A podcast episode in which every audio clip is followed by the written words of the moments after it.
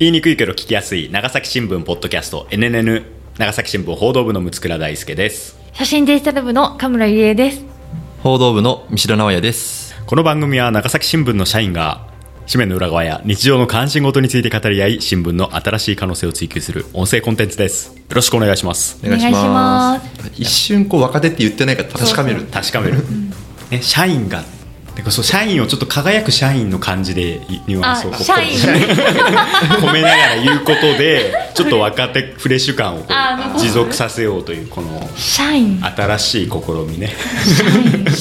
社員。そういう感じであのやってまいりましょうと。い。うことで、えー今日は元気に3人で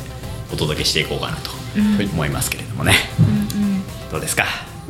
もう4月も入って間もないですけれども。ええかカメラさんは新職場は慣れましたか？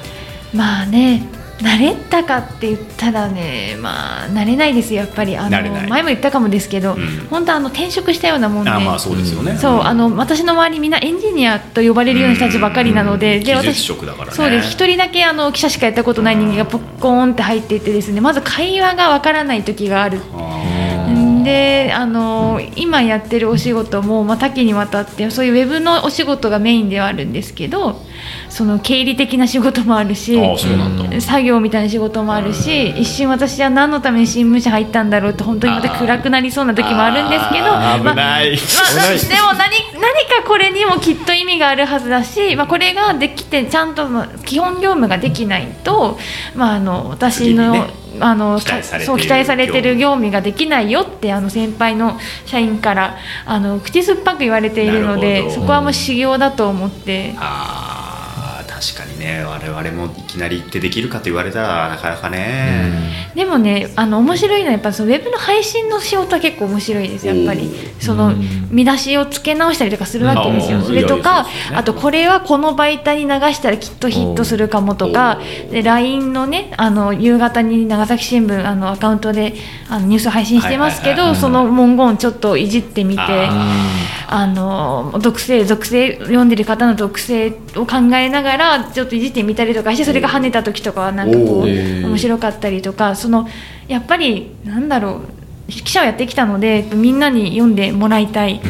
それを読んでもらうためにどうしたらいいんだろうかっていうベクトルでものを考えるのはなるほど。まあ、今までのこれこれってどうやったら人のためになる原稿になるだろうっていう作業とちょっと似てるところがあるので、うん。まあ、楽しくもあり慰めでもありなるほど。あの新たなあのやりがいでもありみたいな。えこれでじゃあさ LINE で流れてるやつはん。カムラセレクトなの？あこれはですねあの一応セレクトしてくれるあの社員さんがいて、うん。で、まあ、私、まあ、あの契約の社員さんがいて、でその方が持ってきてくれてくださったものを確認してやっぱこれ入れ替えた方がいい。位置位置とかがほらあの頭の目立つところになるほど。入れるか、うん写真が見えるところに入れるか文字だけの列に入れるかっていうのをあの考えながら、おじゃあ最終的なコーディネートは今カムラさん。あそうですそうです。皆さんあの長崎新聞 LINE 登録してくだ登録して。さいカムラからの手紙っていう。そうですね。カムカムラから。ラ千千カム千カムラ。そうそうそうそんな感じで。千じゃなんですね。千じゃ。なるほど。毎日の LINE の見る目も変わってきますね、変わりますね。カメラ頑張ってるな、うそこにカメラを感じていただければ 今幸いです。日も来た。カムラさんからの LINE がはい。ぐらいの感じで、はい、なので皆さん長崎新聞の、えー LINE アカウントご登録が済んでいないお方はぜひぜひ。えーお手元のスマートフォンでご登録をよろしくお願いします。お願いします。というわけで、えー今日はですね統一地方選後半戦ということで長崎佐世保市長選をちょっともうやっちゃおうと。やっちゃおうぜ。もうついに来ましたかということで、あのね、4年に一度というよりも市長が変わるね16 16年ぶりなんで、年に一度。もうお祭りもお祭りとなっております。もう盛り上がってます、ということで、えーやっていこうということで、えーまあ、長崎佐世保両市長選、まあ、厳密には他の町長選とかもあるんですけれども、えー16日に告示されて、えー来たる。23日に投開票されると。でいずれも現職、まあ、長崎市は田上富久さん。佐世保市は友永則夫さん、えーこちらの方どちらも、今回出ないということになったので、まあ、4期16年ぶりに2つの都市のリーダーが変わるということになっております。まあ田上さん、友永さんともに非常に選挙強くてですねあの初当選後はもう全くみんな歯が立たない状態でもうずっと圧勝してきたわけですよね、基本的にはね。でそんな、まあ、2人が、まあ、お辞めになるとこの不出馬というニュース自体が結構驚きを持ってね、まだまだ脂が乗ってると言いますか まだまだ多分全然勝てそうな感じの人ではあったので、まあ、そこであの出ないというのは、まあ、いろんなね判断あられたんでしょうけども、まあ、最近の長崎県政界のまあ、世代替わりといいますか若返りの、ね、世代交代の流れというのも意識したのかしないのか分かりませんが、まあ、今回変わりますということで、まあ、ちょっと今回 NNN でも遅まきながら特集していこうと。でもう三代君はもうがっつり市長選市議選もあの取材しているので、あまり偏った意見のないように 頑張れ。我々はもう私は偏れる、ね、偏れるわけじゃないけど 偏れるというと語弊がありますけどまあまあ多少はあのあの忖度のない意見もう私は特にちょっとね両市長選やっぱ佐世保市長選の方が好きっていうそう、ね、興味ある佐世保もねあの神村さんいましたし、うん、まあ佐世保市長選はまたちょっとねあの、うん、かなりこう激戦というふうになっているということなのでちょっと見ていきましょうかと、はい、いうことでまず長崎市長選からちょっと今回も私まとめ魔の私が ちょっとまとめてまいりましたので。ありがとうございます。いえいえいえじゃあ届け出順に4人出馬しております、えー、前九州運輸局長鈴木史郎さん、えー、55歳、えー、自民党公明党が推薦しております、えー、長崎市の会社経営原拓也さん。54歳、えー、それから社会福祉法人理事長で元市議の吉富博久さん。78歳、えー、前県議の赤木幸人さん。38歳。こちらの4人、え、いずれも無所属ということになっております。というわけでそれぞれの選挙候補をね今回元にね、あのー、公約をちょっと紹介しながら、まあ、人となりを見ていきましょうということで、ね、誰が情勢どうなってるのかとかそういう話はもうしませんので、ね、いつも通り。はい、でまず鈴木史郎さんからいきます。この人は国土交通省出身、えー、交通や観光行政に携わった経験や人的ネットワークが強みとなっております。おじいちゃんは元長崎市長だった田川勉さん長崎で言えば浦上天主堂跡が取り壊しになってしまいましたが、その時の市長さんなんで、まあ、戦後の、まあ、間もない頃の市長さんがおじいちゃんということですね。で、えー、この鈴木史郎さんに対してはあの、まあ、今現職の今回出なくなった田上富久さんも、まあ、応援に駆けつけてみたりだとかしてちょっと後継職をね強く打ち出している候補でございます。えー、公約新長崎指導経済再生人口減少を食い止めると書いております。えー、っとね5つね柱がありまして、えー、1力強い経済の再生。こちらはまあ DX とか GX とかそういったものを推進していくというとか、まあ、稼げるマイス都市。マイスというのは、えー、長崎市長崎駅の西側にできた、えー、新しい、えー、交流拠点施設といいますか、えー、会議場ですね。国際会議場出島メッセというのができたんですけれども、まあ、それを活用した、えー、稼げる都市を目指していきます。西九州新幹線もどんどん活用していきますよということです。2番思いやり助け合いの街。第2子以降の保育料無償化。健康寿命の、まあ、促進などなど、えー、3番持続可能で魅力あるまちづくり。公共交通ネットワークの整備駅前と街中をつなぐまちづくりなどが挙げられています。4番世界と平和に貢献する長崎へ。長崎はカタカナです。核なき世界実現に向けた国際発信外国人受け入れの環境整備などが挙げられています。5番新しい時代の市役所を創造。市役所の DX デジタルトランスフォーメーションや働き方改革によるサービス向上などが挙げられています。まあ、詳しいところはねあの鈴木史郎さんはあのホームページもかなりしっかりしていたのでそちらをご覧いただきたいなと思うんですけれども、えーまあ、先ほど田植え市政の事実上の後継のような紹介の仕方をしてしまったんですけれども、まあ、目立つのは田植え市政時代4期の、まあ、ハード整備ですね、えーまあ、出島メッセですとか、まあ、市役所とかを建てたんですけれどもそうしたインフラをまあしっかり使っていこうよという考え方ですね。実際この人国交省出身なので、まあ、そこが得意分野なんだろうなというふうに見ております、はい、2人目、えー、原拓也さん54歳、えー、市民の声に即断即決というようなことが書いてあります。この人は市内で蕎麦屋さんを営んでいる経営者です。コツコツ商売子育て地域活動に頑張ってきましたと書いてあります。国連 PKO で紛争地の任務に従事したという経歴も持っています、えー、公約です。1番長崎市版すぐやるかの創設。すぐやるかですね、えーまあ、地域主導の自治推進や防災公園防災キャンプ場整備などが挙げられています。高齢者バス電車無料乗車券配布とかも挙げられてますね、えー、丸2番財源づくりは規制緩和で大胆に、えー次世代エネルギー産業の振興。規制緩和で企業に支援して、えー税収増廃校利用で水産養殖業を、えー活性化などが挙げられています、えー丸3日本一の人づくり。えー不登校生徒の居場所づくり。中学制服無償化。高校生通学費補助などが挙げられています、まあ、教育福祉に力を入れた内容という感じの印象ですね、えーまあ、なんとなくこう小さな政府大きな政府なんて言ったりしますけど、まあ、大きな政府的な施策なのでこうなるとどうしても税収がねすごく必要になるというか税金高くなりそうな感じがするんですけどもこの財源はこの丸2番で挙げた次世代エネルギー産業の振興だとか、まあ、水産養殖などを活性化することによって、まあ、税収を上げていくということなのかなと推察しておりますけれども、まあ、そのようなことが書いてありました。え3人目吉富博久さん78歳、えーこの人は保育園経営をしていました。で元市議ですね。市議は5期4期務めて5期目の2003年に市長選に出て落選。で前回の市長選4年前ですね。2019年の市長選にも、出てます。こちらも落選してます。えー公約命と暮らしを見つめながら心豊かな長崎に、えー少子化人口減少に歯止め。子ども子育て支援対策、えー保育園児保育料無料服食費無料民間保育士の待遇改善、えー市民の宝松山運動公園を守るなどが挙げられています。もう一個、えー暮らしの自主財源を確保、えー自ら身を切る行財政改革。えーこれにはですね任期中市長給与50%削減、えー私市長は1期4年しかしません、えー行政職員の定数を適正化。これ少なくするってことなのかな？ちょっと適正化ってどっちなんだろうと思ったんですけど、えー議員定数削減などが挙げられています。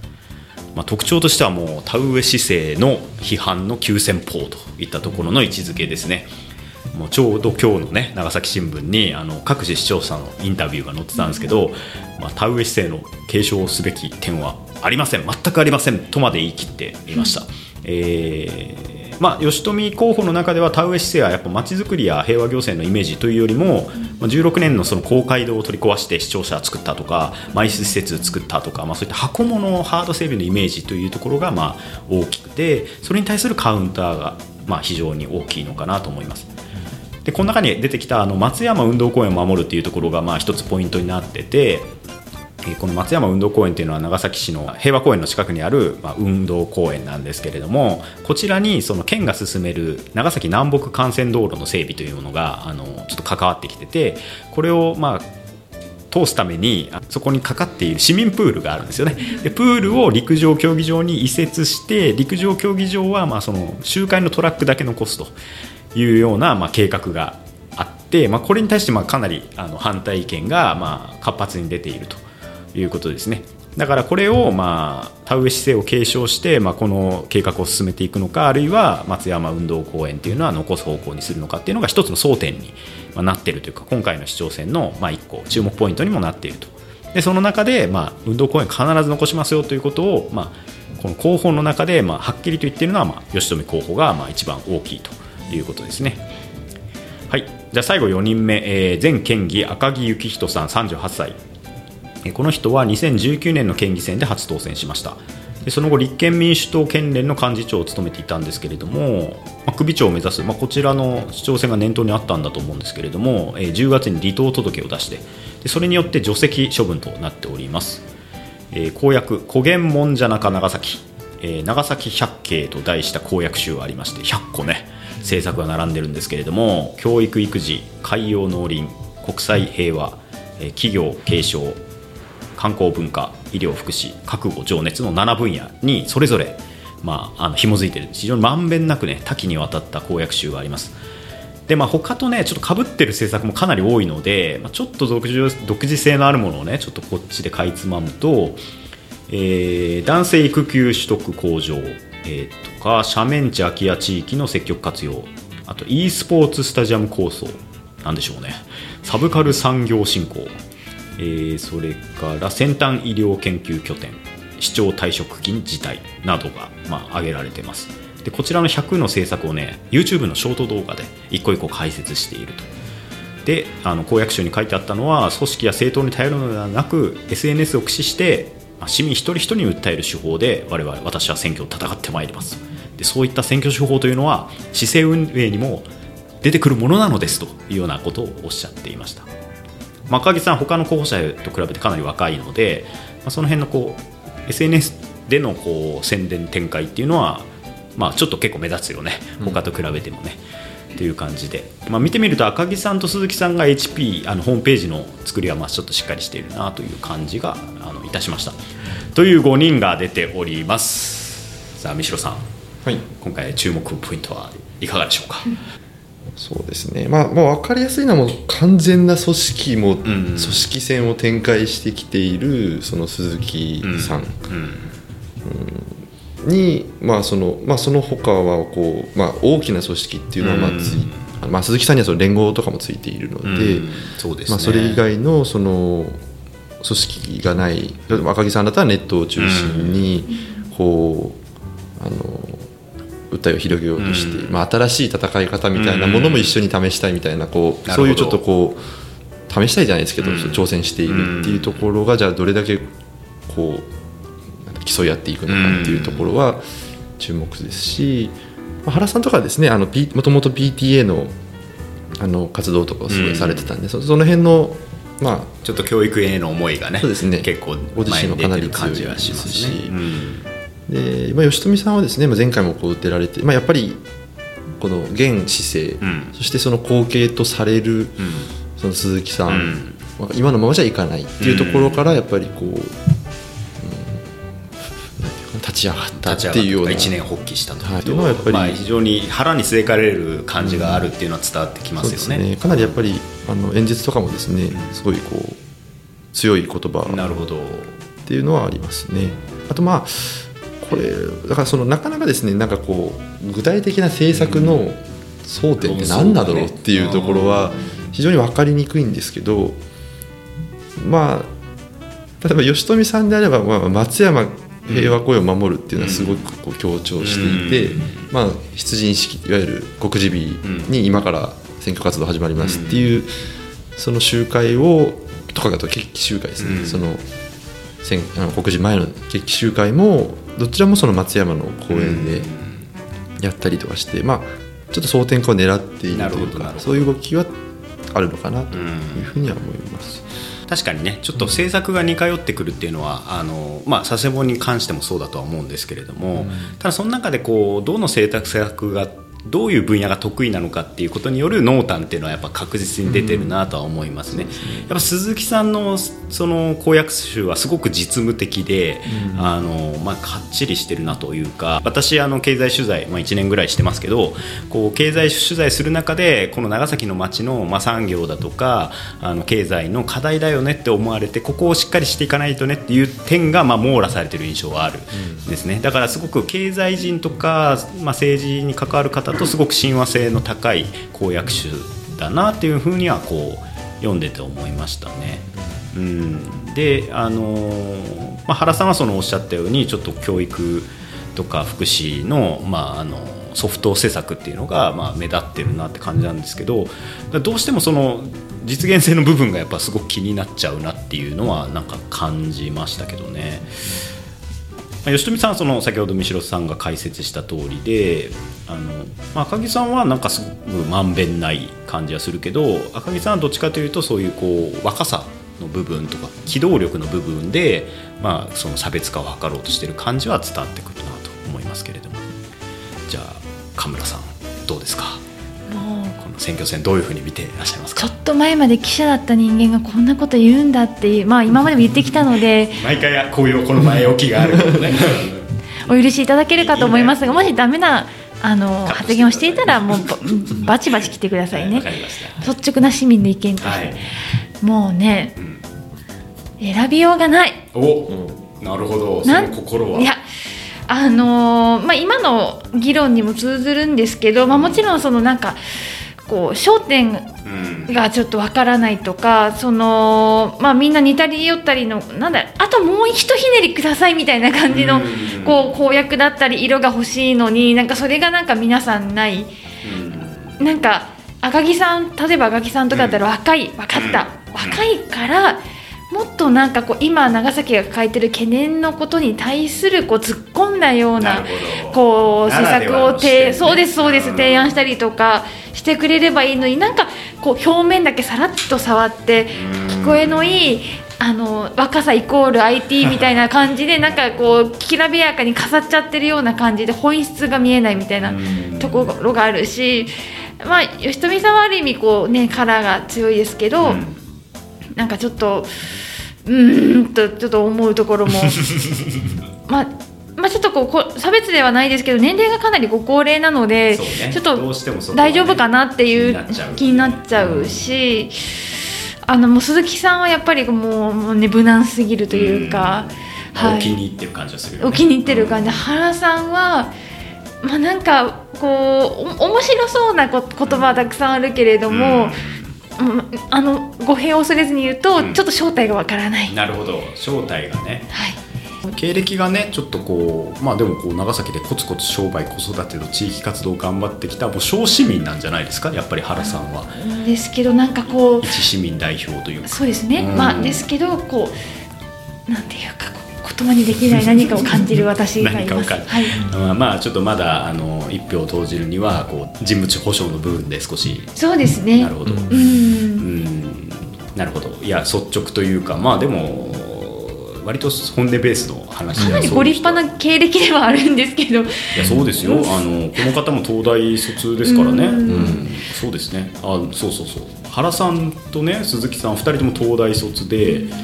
2人ともあの長崎の進学校あ。星雲学園の出身であるという。大先輩なわけですね、あのお二人とも。私そこがね今一番ちょっとやべえとこなんですよ。あ、あそこから出ちゃったってことですか？えいやいや、まあ、今回ね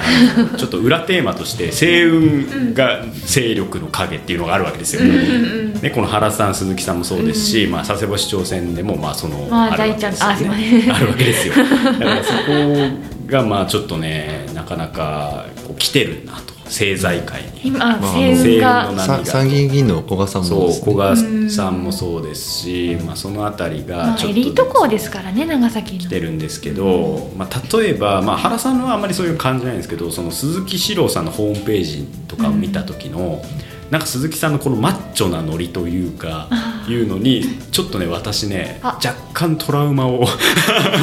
刺激されるというかあのその学校、まあ、男子校だったしね、うん。あのまあ、今は共学なんでまた少し雰囲気違うと思うんですけど、その時のなんかこうこうなんかちょっといづらい感じというのをすごい刺激されちゃって、あちなみに私鈴木さんだけは取材でお会いしたことあるんですよ、うん。なんであの本人はね非常にジェントルで、うん。あの非常に喋りやすい方だったんで別に本人がどうってわけじゃないけどお顔とかもそうに見えますよ。そうあのうん。見た時のああのそのホームページを見た時のこのすそこはかとなくか漂うこの西運なんか貴族コミュニティの貴族意識がすごく強いんですよ。なのでで私ちょっとなんていうか、まあ、ボヘミアン気質とまでは言わないまでも、まあ、あんまりコミュニティに属するの苦手な方なんであの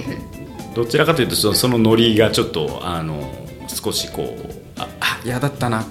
が高校生の時この感じっていうのを思い出したりもしたこれ別にあの鈴木さんが悪いという。わけではなく。星雲性のノリとしてちょっとあるものをもう刺激されちゃってちょっとこうブラウザを閉じそうになってしまった自分もいましたということを今ここで告白しておかなくてはならないと。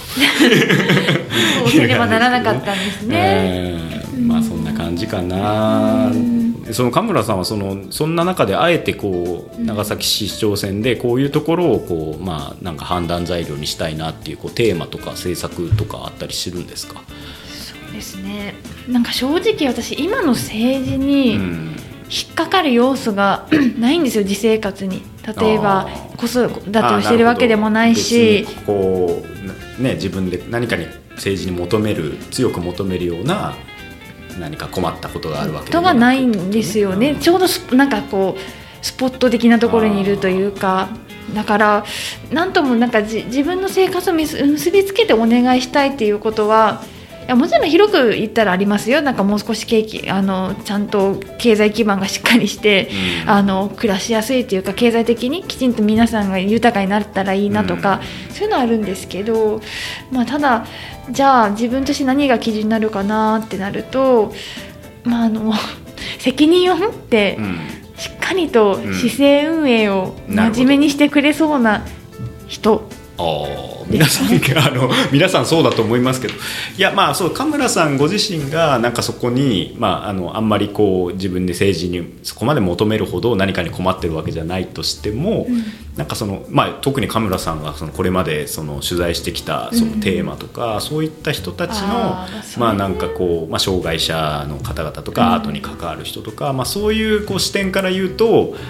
あまりそこにこう引っかかる政策はないよそれもそれもないんね。ですよね。このそう。4人にはね。とりあえずうん子育て言っとけみたいな感じ。で、まあね。例えば子育てが、まあ、あるある意味私はうん。引っかかるけど、あうん。自分は当事者じゃないけど引っかかるけど、でもなんかそこもなんかもう今一歩足りないというかね。うん。もう少し真剣に考えてくださいよって正直言いたくなるような感じ。いやもう私がやっぱ気になるんですよ文化政策がさやっぱこうどうどうなってんだっていうその、まあ、吉富さんのその松山平和運動公園と、この赤木さんのその e スポーツスタジアムとかそのサブカル産業振興とか、まあ、そのぐらいあと、まあ、 V・ファーレン長崎ヴェルカ支援とか、まあ、その辺のこうスポーツ振興とかはまあちょっとあるけど。文化はないですね。なんかねりねその文文化的なこうなんかす支援とかソフト施策とかが全然ないなって思ったのはすごい気になった、確かに。うん、その文化ホールとかができるわけでしょ？今後、うん。あのまあ、市公会堂がなくなって今後文化ホールどういうふうなものを作っていくのかっていうのは全然市長選では議論されないのかなっていう。うん確かに。なんかそこの、こうあれだけ結構もう揉めたまでは言わないけれども一時期大きな話題を集めてた。それどうどうなの？結構訴状に上がってきたりしてるの？その市長選とかで。新しい文化ホールの話まあ、とか、うちが、あのー候補者に聞くっていう企画で、うん。えー、と文化ホールについてはもうまああのー触れてはいたか。触れてはいるんですよね。うん。まあでも原拓也さんは、あの文化施設は郊外に技能が充実したものを作ると。ええでえっと鈴木史郎さんその街全体のグランドデザインを描くこれも結構大事ですよね。なんかそこどんな街を目指しているのかがよく分かんないみたいなとこ 長崎市の課題としてあるので、まあ、そこはちょっとあのグランドデザインちゃんとやりますよっていうのはまあ一つポイントかな鈴木さんはとは思いますけどね、あとはまあ吉富さんはその松山陸上競技場にまあ反対して、まあ、平地をこうちょっとなんか防災の拠点として市民の憩いの場所として残すべきと。新文化施設の計画は一旦白紙に戻すって書いてある。吉富さんはね。だから文化ホールは一旦白紙ってでことだ、ね、白紙に戻して、うん。しもう一回市民とかせ、まあ、あれいろんな意見がこうなるほど。あるどこに作るかどうかっていうのでね。そうですね。どれくらいの席にするかとかどういう機能を持たせるのかっていうのがすごいまあまあかなりあれ結論出ない話だと思うんですけどいろんな意見があっていてまあ、不満も、まあ、現状の計画にはあったりもするので納得する形で再検討をするなるほど。というところまでですね。赤木さんは新たな文化施設は自前の施設運営で賄えるかという視点で考えるべきということなんで一定の見え直しは必要と考えているということなんで、まあ、ちょっとちゃんと持続可能なものなのかという視点で見るべきというような考え方なのかな、まあ、ちょっとその辺も皆さん材料にしてほしいなというふうには思います。公約集はあの全てあのホームページでも手に入りますし、まあ、それぞれの候補者のあの SNS とかですねホームページとかもありますので、まあ、自分の関心のあるテーマでこの人何言ってるかなあるいは言ってないのかというところも大事になってくるのでそこはあの投票の材料にしてもらえればなというふうに思います。あちなみに、うん。長崎市議選うん、には結構文化し施策あなるほど。とか、うん。まあ、それこそ公会堂反対公会堂の件あ解体、うん。反対とかあーして運動とかもしてうん。まあ、関わっていた人が、まあ、じゃあ今後どうやってまちづくり文化を守っていったり作っていくのかっていうのを訴えてる人もいます。なるほど。まあ、大きな一つその主張の一つにしている人はいますね。なるほど。じゃあ今回、まあね、市議選はちょっと時間の都合で取り上げられないけど、あの市長選ではちょっと足りなかった部分を市議選で補うというかそういう選び方もできますね、マリアージュでね。ドイツ戦こちらをあの市議選で賄うみたいなねこの校舎そういうそうそうそう。そういうのはありますね。わかりました。じゃあ佐世保市長選行ってみます。届け出順。元大学助手の田中隆治さん79歳、えー前市議の橋の口裕太さん39歳。自民党が推薦しております、えー前県議の宮島大輔さん59歳の3人です。順番に行きましょう、えー元大学助手の田中隆治さん79歳、えーこの人は前回に続き2度目の佐世保市長選挑戦です。一応言っておきますと2021年衆院選にも出ていました。4区でね、えーあと県知事選にも出ると言って結局出なかったという経歴もございます、えー公約次世代に渡せる明るい未来の佐世保を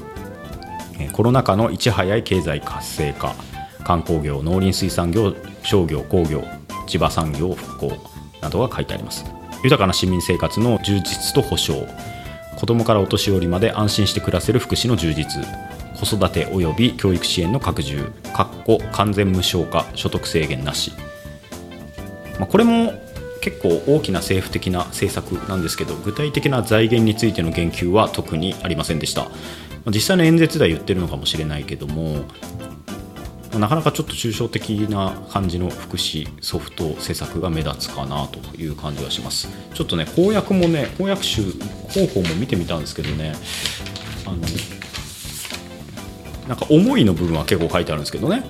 若い人たちが立候補しています。活気があって素晴らしいことです。私は少し年を取っていますが長い人生の中で大変な思いを幾度も経験したからこそいろいろな人が困っている状況も分かります。精神的にも人間身体的にも辛い思いをしながら社会で働いているそんな人たちが多いことも。とかとか、まあ、そういったことが書いてありますね。次いきますよ。前市議の橋の口裕太さん39歳自民推薦。えーこの方は39歳だから若いですね。で、まあ、4人の子供がいるという父親をちょっとアピールしております、えー自民の議員らが支えています、えーこの人は2015年に市議で初当選して当時31歳だったと。で九州文化学園高校で、えー9年間福祉の教員を務めていてえ現場で子どもの貧困や不登校などの問題に直面するうちに政治や行政を変え子どもたちを守りたいと一年発起したと当時当選したね2015年の記事には書いてありました、え公約100年構想佐世保新時代。子育ての喜びを共有できる佐世保。誰でもどこでもいつでもいつまでも学べる佐世保。誰もが共に支え合い健康に暮らせる佐世保。経済と環境の好循環で成長し続ける佐世保。安全便利で快適に住み続けられる佐世保。地域の魅力や誇りを高め発信する佐世保。市民と行政がワンチームで行動する佐世保。広域的に俯瞰する佐世保の舵取り。と書いてますえーっとですねでこれしか書いてなくて、あのー詳しい政策の詳細は LINE 公式からと書いてあるんですけれどもいろいろ見ると例えばその子育てに関したらワンストップ相談窓口をあの設置しますとかあと重層的支援や地域医療充実で健康寿命を伸ばしますとか、えーそういったことがね書いてあったりしました。まあ、若いというか橋の口さんがさ市議に当選した時のことって結構覚えてますもんね。まだ全然こう泡沫扱いとまでは言わないまでも、そんなに目立たない人で、まあ、九州のあの九州文化高校の、まあ、こう若い人が、まあ、仕事辞めて一年発起して政界に打って出てでなんかだんだんねその学校関係者の中で支援が広まっていって、まあ、結果当選したっていうのは当時は結構なんかおおみたいな感じで大きく扱われて、なんかあのーかなりこう皆さん驚きを持ってというかあ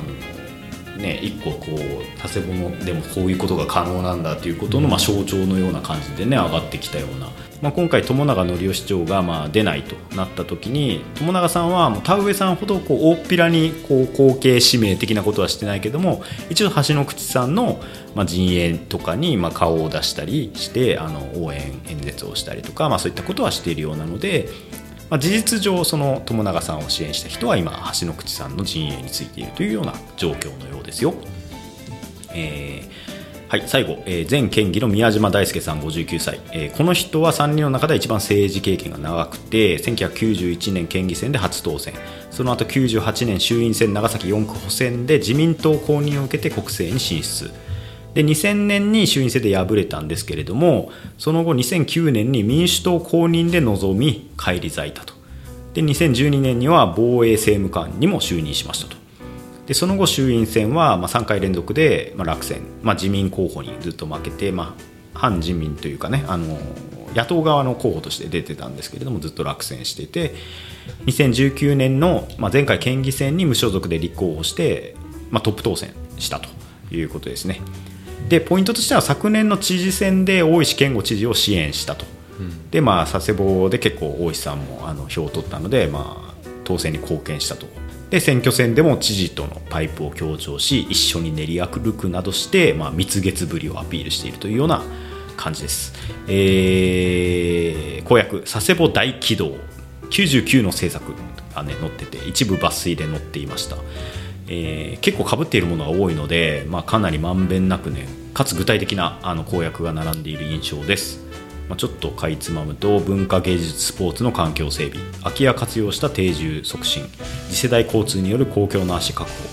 ロボットドローンなど新産業創出、えー前畑弾薬庫移転返還。市民との車座集会。などなど。市民との車座集会はね大石健吾知事もあの、公約でやってて、まあ、その後や実際にね行ってたりもしてたのでこの辺に大石色が あの出てるなって思いながら見てました。えー宮島さんのあの選挙候補にもですねちょっとこう思いの部分が書いてあるのでちょっと紹介すると、まあ、県北の発展が遅れる難攻北定が叫ばれる中大石知事と幾度となく話し合いを重ねてきたということが書いてます。で推薦団体もね宮島さん、まあ、結構多くて、まあ、事実上橋の口さんと激突しているというような様相ですということなんで、まあ、非常に盛り上がっているのかなと。いろんな人が暗躍し駆け引き思惑などなど錯綜しながら、まあ、実際の投開票に突入していくんだろうかというような感じですね。はい。じゃあカメラさん佐世保市民時代もありましたからこのねちょっと16年ぶりのちょっと盛り上がりどう見ていらっしゃるのかちょっと。友永さん友永市長はうん。非常に手堅い市長さんで、あのーまあ、もちろん批判もたくさんあるし全て100点満点だとは私も思いませんがあの偉いなって思うことは本当結構あってあのー結構人を大事にするし、あのーどんな小さいどんな小さい自治会の祭りにも来るんですよ。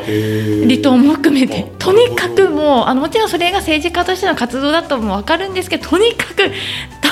ちっちゃいのにも来るんです、うん。市長がやってきましたみたいな感じで結構あのいろんな地域であの歓迎されてた姿が印象的であの、まあ、長崎新聞どうしてもこう地域のローカルのネタ他の新聞社さんが拾わないようなものも行くのでうんテレビさんとか行かないのも行くのでああ今日はどうせうちだけうちとテレビ佐世保さんだけだあテレビ佐世保さんっていうのは地元のケーブルテレビなんですけど昼人気のうん。あうちだけ2人2つだけだと思ってるようなところに市長がボンってきたりとか。それはすごいね確かに。それはちょっと田上さんと私もまあ長崎市政、まあ、1年だけしましたけどうん。圧倒的に友永さんに会う確率が多かったのは印象的でしたし、まあ、今、車座の座談会という話も出ましたけど、うん。あのなんか市長いらあの市長ですこんにちはみたいな、うん。あのちょっと正規名称忘れたんですけどあーなんかね市長と語る会市政懇談会っていうのは本当にもう定期的にずっとどの地域、佐世保もかなり広い地域なんですよね、合併をしているので、もうそこもやっぱりずっと回ってましたし、ね、結構気さくであの ウォーキング毎朝してるのおでー。市長そこ行ったみたいな感じでなったりとか。ああの私も出るあの佐世保出る時にですねもちろん市政の取材はさせてもらったんですけど、うんまあ、先輩記者よりは全然友永さん取材してなかったのに、あのいや河村さんあの市長に挨拶するでしょって広報の人に言われて連れて行かれてでハサミあ違うあの三河内焼きを 送っていただいて今もそれ使ってるとか。なるほど、うん、であのあんたは結婚人と大丈夫？あちょっと今のカットかもしれないですけど あのもうねあの頑張らんばよみたいな感じであのすごいあの あったかくあったかくあの本当近所のおじさんみたいな親戚のおじさんみたいな。感じで、あのまあまあ身近なその本当に佐世保市内身近な存在ではありました。なるほど。ので、まあ、市役所の中ではかなりその、まあ、政策に厳しい、うん市役所の職員に求める、あのものを厳しいっていうのはこういろんな職員さんから幹部職員さんからもよく聞く人ではあったので非常に真面目で頑張ってる必要ではあったかなと思います。その次なので。なるほどね。えちなみにこの橋の口さんのこの政策とか、その演説とかをこう、まあ、なんとなくかいつまんで入んで見てて、うん。その友永色みたいなのを感じますか？そうですね。もともと、まあ、橋本さんあの自民の会派だったし、うん。あのまあ、基本、まあ、通通まではいかないけど、うん。基本やっぱりあの重なる部分が多いんですよね政策とか考え的に、うんだから、まあ、ある意味そういう意味ではそうです見てる感じでもほぼその友永さんと全然違うようなことはうん。してないかなって、それはちょっと宮島さんにもまあ言えるんですけどどね。だからあんまりその橋口さんと宮島さんがあの多分まあ実質的なこう、うん。あの対抗まあ相手なんでしょうけど、そうね。なんか変わり政策的に変わり映えがしないのでなるほど。ちょっと競いづらいっていうかあの有権者からしたら見えなんか勝負が見えづらいというかそこはあるかなと。でうんそうですね。橋口さんも、まあ、ちょっとかなりあのしゃよく喋ってたし、うん。まあ、若かったので、うん。よく会派室うろうろしてたらコーヒー飲んでかんねって言って喋って気さくな気さくな方でしたし、あのまあ、一生懸命に勉強されるか勉強家だし、うんあのやっぱ福祉とか子育てとかものすごくそのあたりには関心が、まあねあのバックグラウンドもあって。うんあのそういう方で熱い気持ちを持ってる方ではありましたけど、うんなんか市議の歴が重ね重なれば重なるほどなんかこう政治家になっていく過程が見てその自民の政治家みたいになっていく過程も見て取れたのでそこがちょっとちょっとこうあっちに行かないでみたいな気持ちにもなりつつ。あのうん。純粋な青年理想に燃えていた青そうですね。年からあやっぱり。まあやっぱ少しこう清濁合わせのみ酸いも甘いもそうですね。ねやっぱりうん。それはまあいいことでもあり悪いことでもあるのかもしれないけどこうちょっとずつこう政治家の顔現実的な政治家の顔になっていくっていうそうですね。で宮島さんは私はちょっとこう、まあ、数回しかお会いしたことんないんですけど、まあ、非常にマダムに人気。なんか結構やっぱ人気な感じ、うん。まあ、あのこう優しいお顔立ちというか、うん。やっぱりなんか上品な感じなので、人気だなっていうのも思ってましたしさっき松倉さんが言った通りいろんな支援の団体があるっておっしゃってた通り、まあ、あのそういうバックグラウンドも固い方。そうですね。まあ、逆にでも橋野木さんはあの九州文化学園というあうん。の強大な,、なるほど。あの法人もバックについているのでそこあのかなり、ね、地元の名士みたいな方が、ね、いらっしゃるあの学園なので、うんそこがどう動くかなみたいな。なるほどね、だからその政策的なその違いというよりもやっぱどうしても友永さんが推しているしがらみそのねあの橋の口さん 大石知事が推している橋あの宮島さんっていうようなその、まあ、それぞれの、まあ、ネットワークとか人脈とかバックグラウンドとかにそうです。まあ、目が行きがちというかね、まあ、うちの新聞の報道も、まあ、ぶっちゃけそういう方向になって、まあ、でもそれもそれでさその政治家の能力というか、まあ、今後その友永さんのその、まあ、すごく強固な組織を、まあ、束ねてどういうふうに橋口さんが自分の政策を実現していけるのかというところとか、逆に宮島さんが今の県知事との,、まあ、あの関係太いパイプを活用しながらどういうふうにこう佐世保を進行させていくのかっていうのを、まあ、どっちをどっちも大事だと思うんですよね。やっぱ友永さんもそのさっき言われたようにやっぱ非常に地元に根を張っている政治家さんで信頼も非常に厚かったと思うし組織も固かったと思うし一方で宮島さんのような、まあ、あの非常に、まあ、結構政治家としても得意な経歴というか、まあ、自民と民主どっちも渡り歩いててで、まあ、リベラル保守どっちにもなんか幅広く浸透はしているプラス、まあ、大石知事との、まあ、新たな関係もあるっていうのもあるので。やっぱなかなかねこう友永さんと大石知事とかの関係ってやっぱ少し緊張感があったと思いますし、その前の友永さんと中村報道さんの関係も、まあ、意識ダムとかの関係もあって少しこうピリッとした感じもあったかなっていうふうには思うので、まあ、少しそこの部分を今後ね、まあ、式団もそうだし IR とかもそうなので今後県とのつながりを大事にするのかっていうのも、まあ、一つポイントになってくるのかなとは思うんですけどね。どうかね三代君。元佐世保市民っていうもっと、まあ、高校まではまだあの選挙権を持ってない時ですけど、まあ、あのまず宮島さんは僕小学校同じなんですよね、うん。えー。山手小、ああなるほど、まあ、宮島さんの結構うん公約、まあ、99も政策ある、うん。で結構いっぱい書いてありますけど、うん。いや今今初めて見たんですよね、うん。なんかこの候補うん。選挙候補、なんかふと思ったのは、うん。なんかこれ市長になってやれるのかなこれ全部と思って、なんか ふとふと思ってしまって。そうね。そうね。ただまああの県とかであの宮島さんの場合、まあ、国とか、まあ、うん。国会議員の経験もあるんで,、まあ、その辺の,、まあ、そのパイプとかを使って、まあ、実現財源を持ってくるお金を引っ張ってくるっていうような、まあ、やり方はあるのかなとは思いますけどね。なかなか1階の市長ではできないようなあのちょっと県の政策っぽいものが多いよね、うん。宮島さんのこの公約見るとね。まあ、珍しいですよね、うん。県議もやってこう、まあ、そうね。国会議員うん。なんか珍しいわけでもないけど、まあ、そう多くはないしですよね、県としかもなんか別にあのずっと自民にいたわけでもないからね、うんそうですね。その辺がちょっとこの人の変わったところというか面白いところなのかな。ただ宮島さんがねあのいつか市長選に出るだろうっていう話はずっと昔から言われてて、まあ、多分ここであの風が来てるって判断したんだと思うよね、うん。それはもう確実にあの大石健吾さんを支援して勝ったっていうのがあったと思うんですよね、その前のあの衆院選の時あの落選した時に4区に出てた時かあのは、えっと、ちょうどあの希望の党旋風ですよ。小池都知事が希望の党を立ち上げてあので宮島さん当時民進党のねあの代表公認として出てたのに希望の党になって、なんとなく風向き来たと思ったらすぐ失速しちゃって で宮島さんはまあ落選しちゃったんですけども、なんかそこに比べると今これ風来てるっていうのは多分ビンビン感じてるんだろうな、本人はとは思うんですけどその波に乗るかと思いきやあのもっと若い人がね、あの対抗馬で出てしまったっていうのは非常にこうどう転ぶんだろうなっていうのはあるよね。うん。宮島さんとしては友永さんの方が戦いやすかったかもしれない。いやそうそうそう、うんそれはご機密批判ができるから、うん。そうそうそうそう。ちなみに宮島さんはほらあの友永さんが出馬表明というか不不出馬も出ないっていう前に一番最初に名乗りを上げていたので,、多分当初は友永さんと戦うことを想定してたんだろうなとは思います。長崎市長も同じで、うん。やっぱりその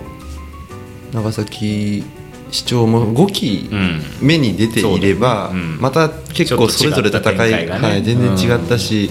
なんかその特に若い人はそうね。もう5期もやらせるのかっていうす要ごいは打ち出せるよね世代交代をねどんどん。もう争点が、まあ、より明確になる、今回なんかこう 何が争点か若干わからないみたいになってるのも、うんね。その辺もなんかこう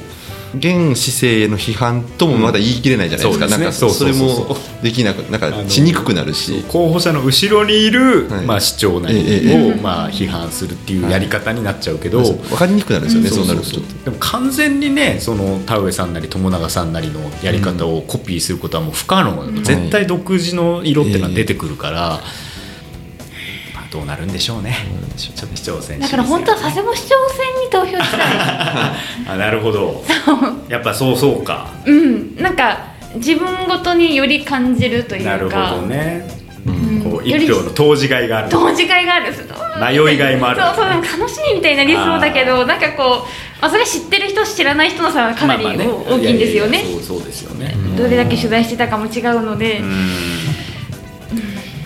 今回はあれだねその市議選長崎市議選にめちゃくちゃいっぱい出てるじゃないですか、だからなんかいつもよりはやっぱ賑やかな感じしますね、うん。なんか街中が、うん。ポスターがね単純に多いし、ポスターも多いし、その選挙カーのなんか、うん。よろしくお願いしますみたいなのもずっと絶えず聞こえてくる感じがあるんで、そこがね僕今メインでやってるのは市議選なんですよ、市議選ですけどね、うん。めちゃめちゃ面白いんですよでもなんかやっぱ人数も多いし。や40人の定数にこう57人が出て、まあ、17人落ちるっていいうですよね。選挙で。ね本当に。新人が20人出ていてうん。で、まあ、現職はまあ35人辞めて、まあ、35人。で元職2人っていう感じなんですけど、結構いろんな候補者あったりとか、演説会とか街頭演説とか行って取材してて、なんていうかな。これだけなんかこう誰に入れようかなって迷ったのもなくて。選択肢が多すぎるし。そうよね。そう。なんですよ。うん。いや一人しか選べないからね。そうなんですよ。本当に57人って1人ですよ、うん。っていうなんかこう1票しか入れないのかみたいなその悔やまれる一方で、でも1票だからこんだけ悩むんだなみたいなそうだね。のもあるんですけど、いや本当いろんな人がいて、なんかいろんな生い立ちとか、うん。あのなるほど。バックス理トーリ由があって演説会とか行ったりとか、まあ、こ個別で話聞いたりとかすると、あそんな思いを持って出るのかみたいな。あますますこう選択肢が増えていくみたいななるほど。この中で。あこの人にもいいけどだからまあ全然決めきれてないんですけど。いやいいですよね。なんかうん。ほら地地方のさところでさ、まあ、今回は回避したけどそうそう定員割れとかさ、昨日も東京の何島やったっけ？定員割れしましたみたいな村議会がはい。出る中、まあ、今回いっぱい出てるし、いややっぱり非常にこう多様性のある顔ぶれにはなってるなと思った。ななんでこんなに長崎市議選って今回こんなに増えちゃったどういいんだろうね。いやまあ新党、まあ、いわゆる維新の党とか参政党っていうところが、まあ、候補者を出しているっていうのはありますし、複数、まあん。出しているところもあるというところもあるしでもなんとなくこう若い人が多くて、うん。なんかこう街の閉塞感みたいなものとか、う議ん。議会の閉塞感みたいなものをなんとかしたいみたいなうんのは、まあ、実際そう訴える人が多いんですよね。なんか古い議会をこう変えていくみたいなそういう趣旨の主張をする人は多くて、まあ確かにまあ80上80代ぐらいまで、まあ、結構やっぱ60代以上の中高年男性が多い議会ではあるので、まあ、そこに対する何かこうなるほど。一石を投じたいみたいな人がいる一方でやっぱりそのいろいろ情勢とか取材すると、まあ、当然地盤とか組織がある人がやっぱりと特に市議選、し長崎市議会議員っていうこうのはそういう組織、まあ、じいわゆる地盤みたいなものを持ってる人人が強いうん。ので新人がじゃあどこまで食い込めるのかなとか思ってなるほど。でもなんか結構ネットとかでかなり積極的にアピールして結構しかも足も稼いあー。足でも稼いでるみたいな人もいたりとか。なるほど。まあ面白いですね。だからなんかこうこれみんなに知ってほしいなとあー。いやこのこのいやなんていうかなこの僕が知ったこと全部教えてあげいろんたいみたいな。な人がいいていねるよみたいな記者ってだから贅沢な仕事だなと思うんですよね。そうだよね。あの選挙演説を見まくれるからさ。見まくれて仕事で見てしかも個別にも聞けてみたいな、ね。うん。なんでなんで出たんですかみたいな話とかできたりとか、なんかそういういい仕事だなと。なるほど。ちょっと思ってるんですけど。長崎新聞記者のなんかになってよかったなっていうのをかみしめるね。まあなん西尾記者であったと。こんだけあの自分が考えてふ普段考えてることとか、うん。自分の生い立ちとかをん。人に話すことってないじゃない普通ないじゃないですか生きててそれをマイク握ってみんなやってるんですよそれを、うん。なんかそこに逆に触れられるのってすごい面白くて、ん。えーみたいな。なんかこう他のその人の人生までちょっと分かっちゃうみたな。いるなほどなるほど。人生垣間見るのが我々の仕事の醍醐味ですかそうらねかそれって選挙って誰でもできるんですよ。そうだよね。の人の演説聞いたりしたら、まあなんかそういうのを感じてました。じゃあいろんな人にちょっとね、うるさいなと思うかもしれないけどあのちょっと立ち止まってみて、そのなぜその候補者がね、そこにいるのかということにも思いを馳せてみるのもおすすめですということで。そう演説会に行った方がいいと思います まあ、演説会はねちょっとできればねあの立ち止まって聞いてみるっていうのはなんかなんだこれこんなわけねえだろみたいなのもあるしあなるほどそういう視点があるのかっていうのも結構あったりするからじゃあ今日はたっぷり語ってきたんでこんくらいにしておきましょうじゃあお願いしますはい。この番組 NNN は毎週金曜日午後6時に配信しています。Apple Podcast、Spotify、Google Podcast、Amazon Music などの各種配信サービスでお楽しみいただけます。番組へのご意見ご感想メンバーへの質問などは概要欄にあるアンケートフォームからお寄せください。公式ツイッターもあるのでぜひフォローしてください。各種プラットフォームでのフォローもお願いいたします。長崎新聞ポッドキャスト NNN お送りしてきたのは長崎新聞報道部の六倉大輔と写真デジタル部の神村入江と報道部の三代直江でした。それではまた来週投票に行きましょう。さようなら。さようなら